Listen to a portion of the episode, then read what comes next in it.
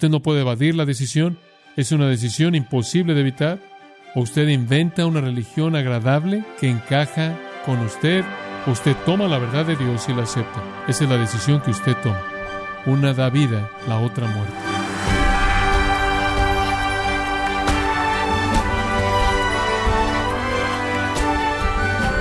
Le saluda su anfitrión Miguel Contreras, dándole la bienvenida a esta edición de Gracia a vosotros con el pastor John MacArthur. Ningún padre puede salvar a sus hijos o a un ser querido, y nadie es salvo por ser miembro de una iglesia o porque sus padres son creyentes. ¿Sabe usted lo que la Biblia enseña acerca de la salvación personal? ¿Tiene la esperanza de ser salvo porque viene de una familia religiosa? En el programa de hoy, John MacArthur nos explica en la enseñanza de Cristo acerca de la puerta estrecha y del camino que lleva al cielo. Parte de la serie titulada La verdad que permanece aquí en gracia a vosotros.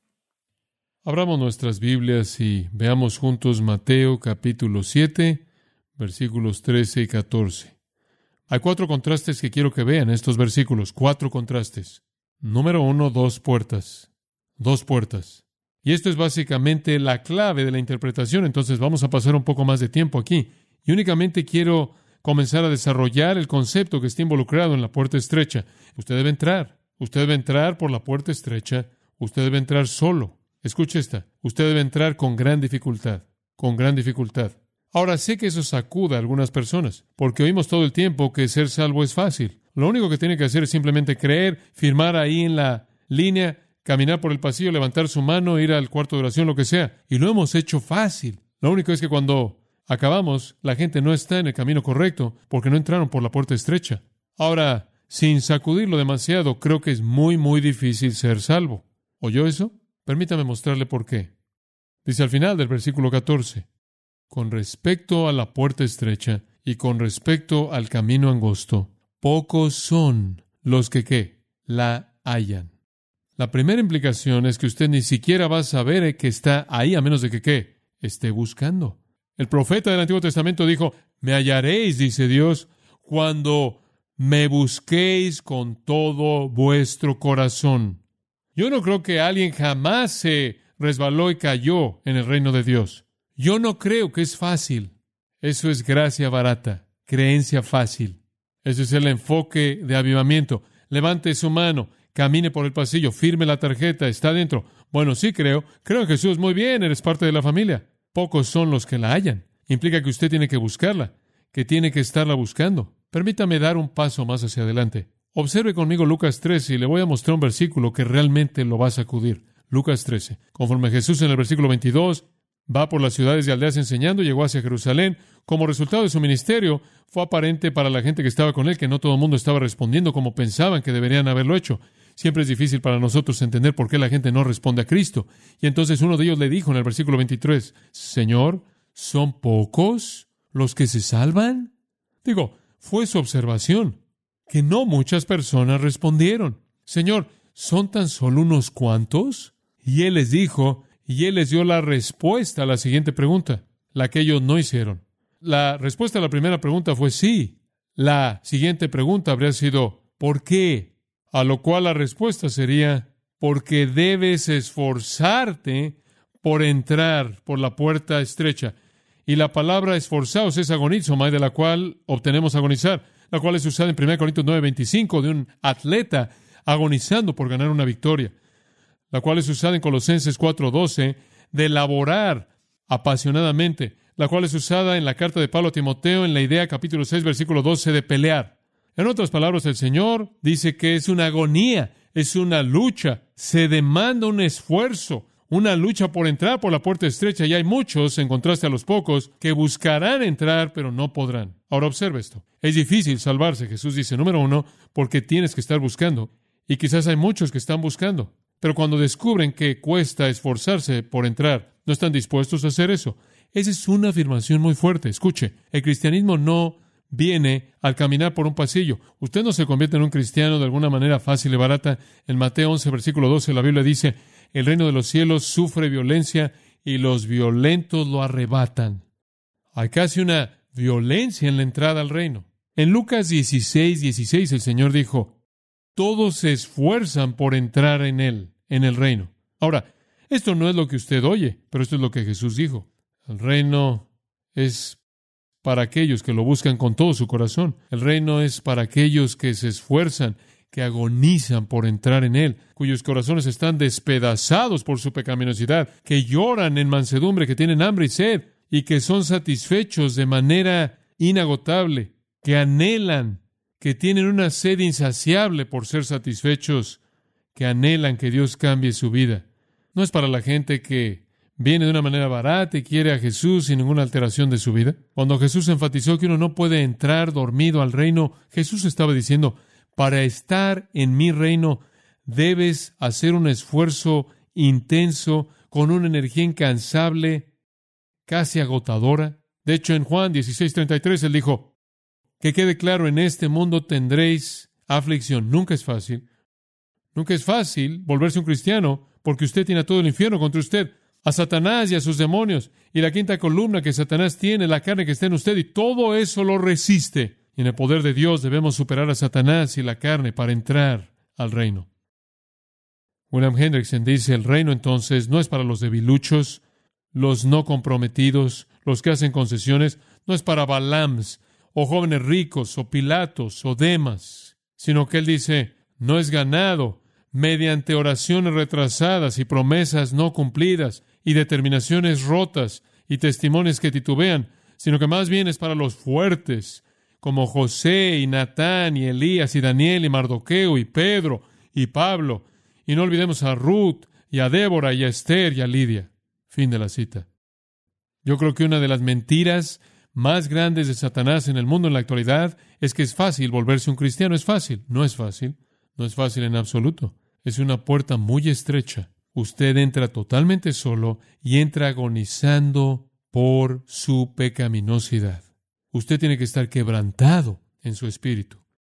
Alguien podría decir, bueno, eso es como la religión de mérito humano de la que estabas hablando. No, es cuando usted llega al quebrantamiento y el reconocimiento que usted en usted mismo no lo puede hacer. Entonces Cristo derrama en usted gracia sobre gracia para fortalecerlo para ese esfuerzo agonizante necesario para entrar. En el quebrantamiento de usted, el poder de Él se vuelve el recurso de usted. Usted debe entrar, usted debe entrar por la puerta estrecha, usted debe entrar solo, usted debe entrar con dificultad y a continuación usted debe entrar desnudo. Usted no puede entrar por un torniquete con equipaje. ¿Alguna vez ha observado eso? Es un desastre, no lo puede hacer. Es la puerta, escuche, de abnegación. No es la puerta que admite a las superestrellas, que quiere cargar con toda su basura y entrar. Es una puerta en donde usted se quita todo lo que usted es, y la justicia personal, y el pecado, la inmoralidad, y todo, usted lo descarga, de lo contrario no entra por ella.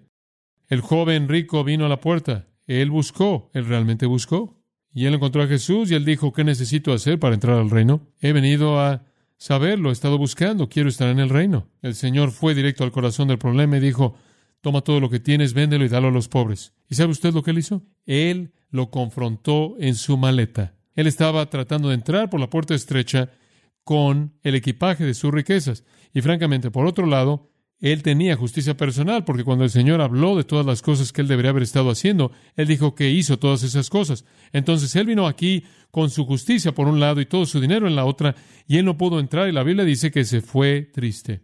Él había buscado, pero no estuvo dispuesto a despojarse de manera abnegada, negarse a sí mismo, agonizar por el pecado y el despojarse de todo hasta el punto de estar desnudo, que es necesario para entrar por la puerta. Si usted no entró por ese camino, tengo un buen sentimiento de que usted está en el camino equivocado. Dice cielo, pero no va ahí.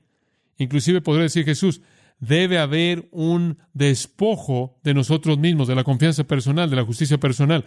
Creo que es expresado de manera maravillosa por el Señor en Mateo 18.3, en donde dice, si no os hacéis como niños, no podréis entrar en el reino. ¿Qué es lo que caracteriza a un niño pequeño? Es dependencia total, dependencia total.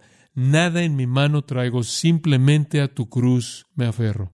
La fe salvadora no es solo un acto de la mente, es despojarse de uno mismo, en desnudez total. Es un golpear el pecho. Señor, sé propicio a mí, pecador. A continuación usted debe entrar, usted debe entrar por la puerta estrecha, usted debe entrar solo, usted debe entrar con dificultad, usted debe entrar con desnudez y puedo añadir que usted debe entrar en arrepentimiento. No creo que usted entre a menos de que su corazón esté arrepentido por el pecado, dejando el pecado para servir al Dios vivo. Cuando Juan el Bautista estaba preparando un pueblo para recibir al Mesías, estaban viniendo y estaban siendo bautizados porque querían que sus pecados fueran limpiados. Cualquier persona en un contexto judío sabe que la preparación para la venida del Mesías era la limpieza del corazón de su pecaminosidad. Carlos Allen Spurgeon, el gran predicador, dijo, Usted y sus pecados deben separarse, usted y Dios nunca van a unirse. Ni un pecado, dijo él, usted puede guardar, todos deben ser hechos a un lado, deben ser traídos a la luz, como los reyes cananeos de la cueva, y deben ser colgados en el sol. Fin de la cita. Nos volvemos del pecado a Dios. Debe haber arrepentimiento. Finalmente, usted debe entrar por la puerta estrecha solo, con dificultad, desnudo, en arrepentimiento y en rendición total a Cristo en rendición total a Cristo. No creo que una persona puede ser regenerada, como Cristo lo indica aquí, simplemente al añadir a Jesucristo a sus actividades carnales. Yo no creo que la salvación es añadir algo, creo que la salvación es transformación. El mensaje entero de Primera de Juan es que si usted es verdaderamente redimido, se va a manifestar a sí mismo en una vida transformada, en la que el pecado es confesado, en donde la obediencia es característica, en donde el amor es hecho manifiesto. La salvación se caracteriza por una vida cambiada.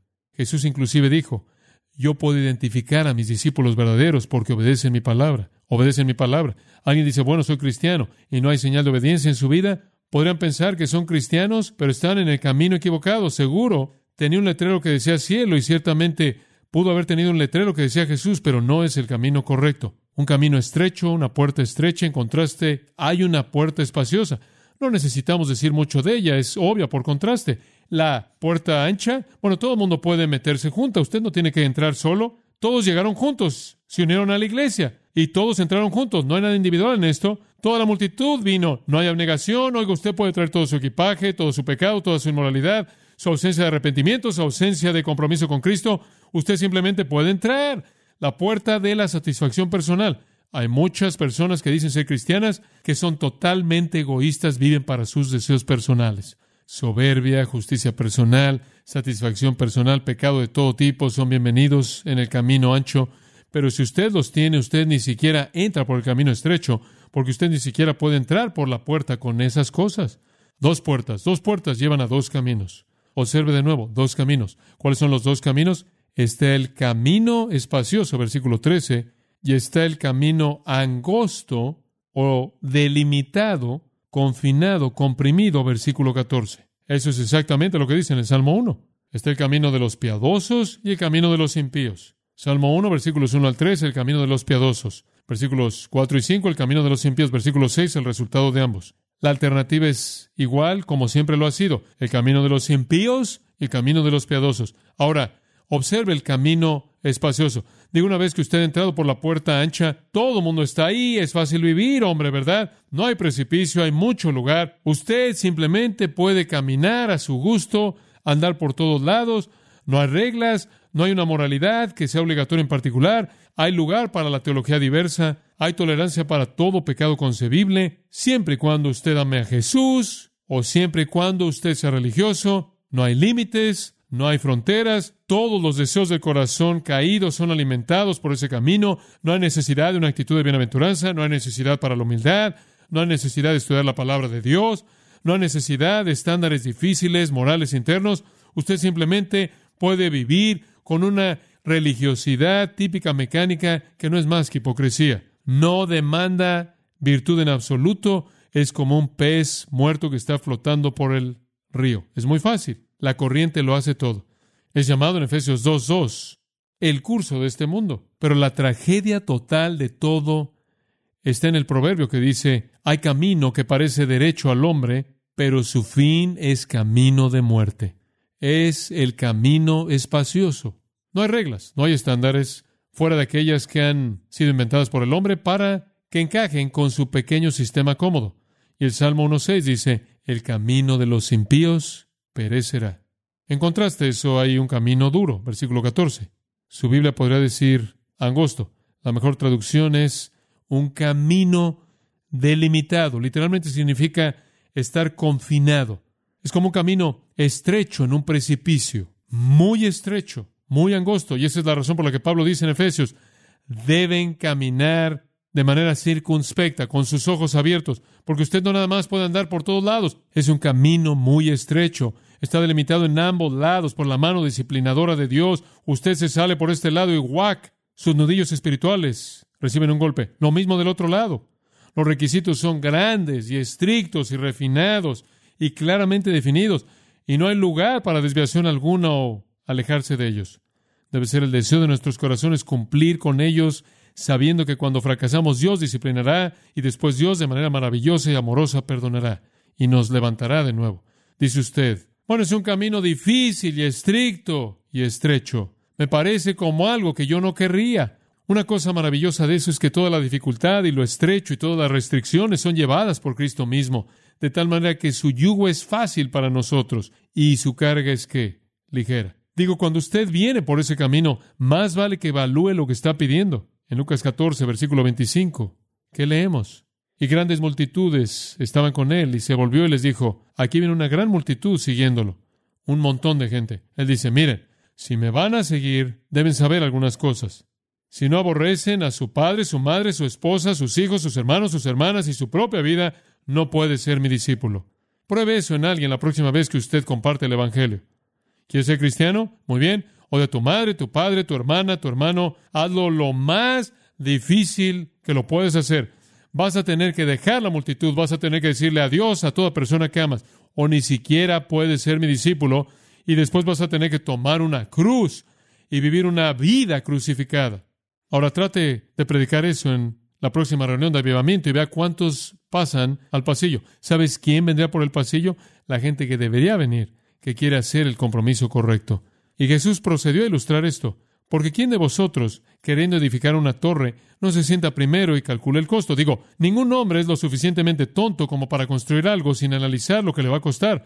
¿O qué rey va a ir a la guerra sin analizar cómo sus tropas van a medirse contra el enemigo. De la misma manera, versículo 33, todo aquel de vosotros que no deja todo lo que tiene, no puede ser mi discípulo. Hombre, Jesús realmente trazó una línea dura. Si usted no está dispuesto a decirle no a todo y a decir, sí, conforme Dios me capacite, voy a caminar por ese camino estrecho, sabiendo que no lo puedo hacer por mí mismo, por mi propio mérito, sino sabiendo que Dios le dará a usted gracia sobre gracia para hacerlo en su debilidad mediante su fortaleza. Usted está dispuesto a vivir así, entonces viene de manera legítima a Él. Más vale que considere la persecución. En este mundo va a tener aflicción. Un día vendrá, Jesús le dijo a sus discípulos, cuando piensen que están sirviendo a Dios al ejecutarlo ustedes. Juan 16, van a pasar su vida huyendo de aquellos que quieren matarlo a usted. Usted no camina por este camino estrecho con sus pies descalzos. Este no es un paisaje hermoso. El camino es difícil. El cristianismo nunca ha sido presentado por nuestro Señor como una alternativa suave para los que tienen corazones débiles. Usted le declara guerra al infierno cuando usted comienza y el infierno responde con fuerza. Y usted vive el resto de su vida con una actitud de bienaventuranza, en donde usted está constantemente tratando de enfrentar su propia soberbia, sus propios deseos, su propia voluntad egoísta. Jesús le dijo a Pedro, sígueme, y por cierto, Pedro te va a costar la vida. ¿Está usted viniendo en esos términos? ¿Está viniendo en esos términos? Porque ese es el camino estrecho. Es difícil, está comprimido, está confinado, y cuando usted se desvía del camino, usted va a ser disciplinado. Dice usted, bueno, se oye terrible. No, porque toda la dificultad es llevada por Cristo, y el camino se vuelve un camino de belleza. Ahora, cuando usted toma esa decisión, recuerde la tercera cosa. Hay dos destinos, dos destinos. De regreso, otra vez a Mateo capítulo 7. Está el camino ancho que lleva a la destrucción y está el camino angosto que lleva a la vida. Está el camino de la vida y el camino de la muerte, como Jeremías lo dijo, y Josué lo dijo, como Elías lo dijo, como Moisés lo dijo. Es la misma cosa, el camino de vida o de la muerte. Salmo 1 lo dijo, los impíos, los piadosos entran en la bendición, los impíos perecen. Está el camino de la vida y el camino de la muerte. La palabra perdición aquí simplemente se refiere al juicio definitivo, eterno en el infierno, tormento eterno. El Señor dice que la vida termina en uno de dos lugares. Todas las religiones en el mundo entero, fuera de la religión del mérito divino en Cristo, terminarán en el mismo lugar, destrucción, perdición. Es fácil ir por ese camino, es fácil meterse por ahí, se lleva todo lo que usted quiera, es fácil caminar por ahí, no hay estándares. Simplemente se vuelve difícil al final. No hay restricciones y está lleno de gente, pero termina en el infierno. Y como Juan Bunyan dijo, la entrada al infierno es desde los portales del cielo.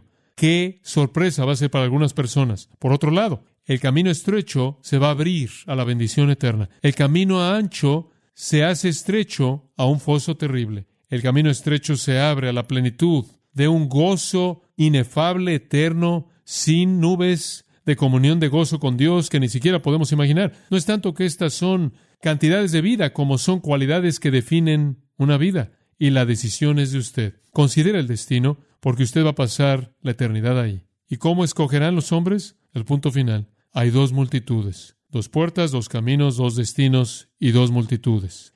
El camino que es ancho, versículo 13, muchos son los que van por ahí. El camino que es estrecho, versículo 14, pocos son los que lo encuentran. Eso realmente es sorprendente. La mayoría de la gente está en el camino del mérito humano. Las masas de gente están en el camino equivocado. La gente con frecuencia me pregunta, ¿crees que habrá más gente en el cielo o en el infierno? Jesús dijo aquí, muchos, pocos. Usted regresa al Antiguo Testamento y usted descubrirá que siempre hubo un remanente de gente creyente. La única ocasión en la historia redentora de Dios que parece ser excepcional es en la tribulación. Según Apocalipsis capítulo 3, versículo 9, dice que habrá un número imposible de contar de gentiles redimidos de toda lengua, tribu, pueblo y nación, y que la nación entera de Israel también será redimida. Puede que haya un tipo de respuesta excepcional al evangelismo en la tribulación, que va a traer una gran masa en la población del mundo que responda a Cristo. Pero para esta época y para este tiempo, la reiteración de la verdad es pocos, pocos, pocos, pocos, pocos. Pocos. Porque los hombres prefieren aferrarse a su propio pecado, Jesús lo dijo, aman sus tinieblas, prefieren creer en sí mismos. Pocos. En Lucas 12:32 Jesús vio a sus discípulos y les dijo esto, no temáis, manada pequeña. La palabra pequeña es micrón, de la cual obtenemos micro, algo pequeño. No temáis, manada pequeña, es la misma palabra usada en Mateo 13 de la semilla de mostaza, la más pequeña de todas las semillas. Siempre ha sido un rebaño pequeño. Siempre han sido los pocos que buscan con todo su corazón y que agonizan en el poder de Dios, conociendo su propia incapacidad humana para entrar, porque están dispuestos a pagar el precio y calcular el costo. De hecho, en Mateo 22, 14, Jesús lo dijo de esta manera. Muchos son llamados, pero ¿qué? Pocos son escogidos. Pocos. Es tan fácil escoger el camino ancho. Es un camino tan fácil por el cual viajar. Usted simplemente va con la multitud. Y usted puede añadir a Jesús a ello y sentirse religioso, e ir a la iglesia, o pertenecer a algún tipo de sistema de religión que le dice a usted que ese es el camino por el que usted debe ir. Usted nunca se niega a sí mismo y usted termina en un desastre definitivo. En Lucas 13:24, Jesús dijo, Esforzaos o agonicen, vimos eso antes, por entrar por la puerta estrecha porque muchos os digo, buscarán entrar y no podrán. Ahora escuche, después que el padre de familia se haya levantado y cerrado la puerta, y estando fuera empecéis a llamar a la puerta diciendo, Señor, Señor, ábrenos. Él respondiendo os dirá, no sé de dónde sois. Entonces comenzaréis a decir, delante de ti hemos comido y bebido, y en nuestras plazas enseñaste, tuvimos comunión, pero os dirá, os digo que no sé de dónde sois. Apartaos de mí, todos vosotros hacedores de maldad. Allí será el llanto y el crujir de dientes cuando veáis a Abraham, a Isaac y a Jacob y a todos los profetas en el reino de Dios y vosotros estéis excluidos. Estas no son personas no religiosas, estas son personas religiosas que pensaron que estaban en el camino correcto, pero no en el camino correcto. Y van a golpear la puerta. Les digo, no puedo pensar en una escena más horrenda que personas que están viviendo engañadas por la ilusión de que son salvos, simplemente para descubrir que la puerta está cerrada en su cara. De regreso en Mateo 7, Jesús dice, muchos van por ese camino, muchos en el camino espacioso. ¿Quiere conocer esos muchos? Vaya al versículo 22. Muchos me dirán en aquel día, Señor, Señor, No profetizamos en tu nombre y en tu nombre echamos fuera demonios y en tu nombre hicimos muchos milagros. Se oye tan bien. Y entonces les declararé, nunca os conocí, apartaos de mí, hacedores de maldad. Qué impresión. Los muchos en el camino ancho van a descubrir que ese no era el camino al cielo. La puerta se cerrará en sus rostros para siempre. Escuche, el camino es estrecho, pero me da gusto anunciar que es lo suficientemente ancho como para recibir al primero de los pecadores. Usted tiene que venir solo. Usted no puede evadir la decisión. Es una decisión imposible de evitar. No tomar una decisión es tomar una decisión y usted enfrenta esa decisión. O usted inventa una religión agradable que encaja con usted, usted toma la verdad de Dios y la acepta. Esa es la decisión que usted toma. Una da vida, la otra muerte.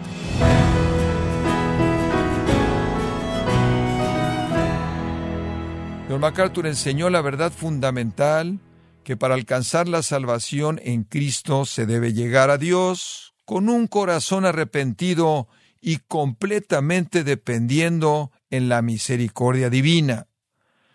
Esta es la serie La verdad que permanece aquí en gracia a vosotros. Y queremos recordarle, estimado oyente, que tenemos a su disposición el libro Pablo y Liderazgo, este edificante libro contiene sermones temáticos de John MacArthur, mostrándonos al apóstol Pablo como ejemplo de liderazgo. Puede adquirirlo en su librería cristiana más cercana o en gracia.org.